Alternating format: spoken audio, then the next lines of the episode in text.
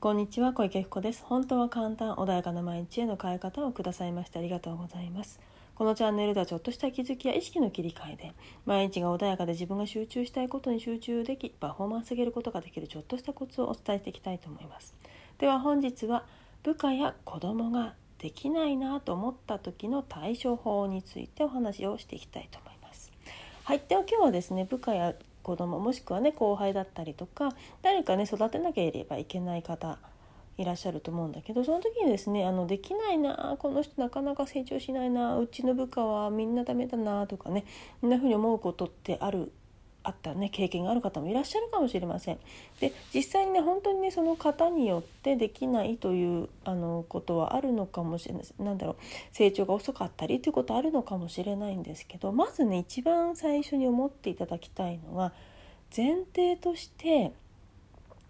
常にねその人をダメだと思って自分が見てないかっていうことをちょっともう一度思い出していただきたいんですね。っていうのはあのこの世はね自分が思った通りの現象が目の前で広げ広がるんですね。なので自分ができないなこの人できないなと思ってるとできないところばかり拾い始めるのでできないというその人を作り上げてしまうんですね。なのであの例えばね会社とかで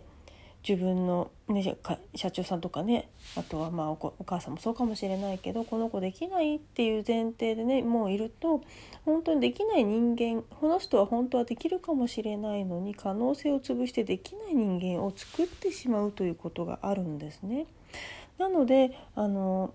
まあなのでというかもしねその子ができるんだと思っているとあこの子できるのにこれができないんだなと思ったらどうしたらできるようになるかなっていうふうに思考は変わるんだけどできないなと思っているとなんでできないんだろうできないできないできないっていうふうにしてできるようにおしような教え方に変えたりとかどうやったらできるんだろうっていうふうに考えることがちょっと方向が違っちゃうんですね。そうすると結局できない人を作り上げるこの人できないからどうにかしなきゃと思うとできない前提の教え方をしちゃうんですよね。そうすると相手はできないできないっていうその無意識のねその相手からのその言葉をまあ非言語ですけどもそういうものを常に受け取っている状態になってしまうんですよ。そうすると相手の無意識に私はできないんだっていうのが入り込んで結果的にできないという人間を作り出してしまうんですね。なのでまずねできないないつも周りができないなって思う方はまずご自身が、まあ、優秀なのかもしれません。だけれどもそのねできない自分よりもできない人を見た時にできないというふうに判断するのではなくってこの人は今これが苦手なのかなどういうやり方だ自分の言い方が伝わりにくいのかなとかどうしたらできるようになるのかをあの探るということをねしていただきたいなと思うんですね。もう花からこの人はできないと決めつけたらできる方法で教えてあげることできないんですね。できない方法の伝え方をするから「なんであなたできないの?」ってみんなこんなのできるんだよこうすればいいでしょみたいな言い方をされるとすごく自信なくしますよね。だけどいやいやこれね多分やり方がちょっと、ま、あの私のやり方間違えちゃったかな伝え方がねまずかったかなこうしたらいいと思うんだけどあとはなんか自分でねやりやすい方法とかあとどういうふうどこが分かんないのか教えてってってね聞いてあげるとここは実は分かんないんですよって教えていただけるとあここが分かんなかったんだねっていうその人が引っかかってる場所が見えてくることもあるのでだからあのもうそもそもの前提がね、ま違っちゃうと本当にお相手とのコミュニケーション間違ってしまうのでこれって他のことでも言えて自分が思ってる通りの相手っていうのが出来上がるからまず何かできないうまくいかないと思った時は自分がどうやって考えてるんだろう相手に対してね。でそれに対してやはりその現象がやってくるのであできる。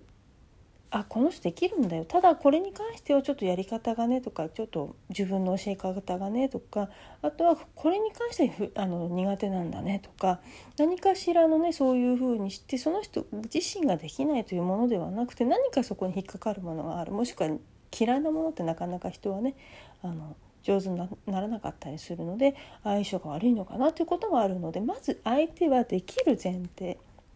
で今そこに目の前にあるものが苦手もしくは何か伝え方の問題だったりとか他の問題が存在するというふうにね考えてあの相手と接すると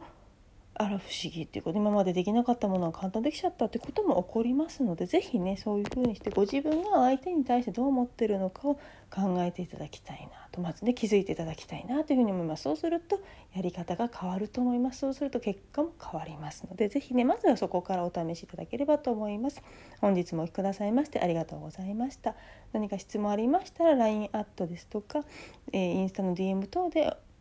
あの質問といただければと思います。またねセッションもやってます。ご自分でわからないこと本当に多いです。そしてまた自分で勘違いしてるといくら自分の頭で考えても解決しないので是非ね人の力を借りるということも一つの選択肢に入れていただければと思います。本日もありがとうございました。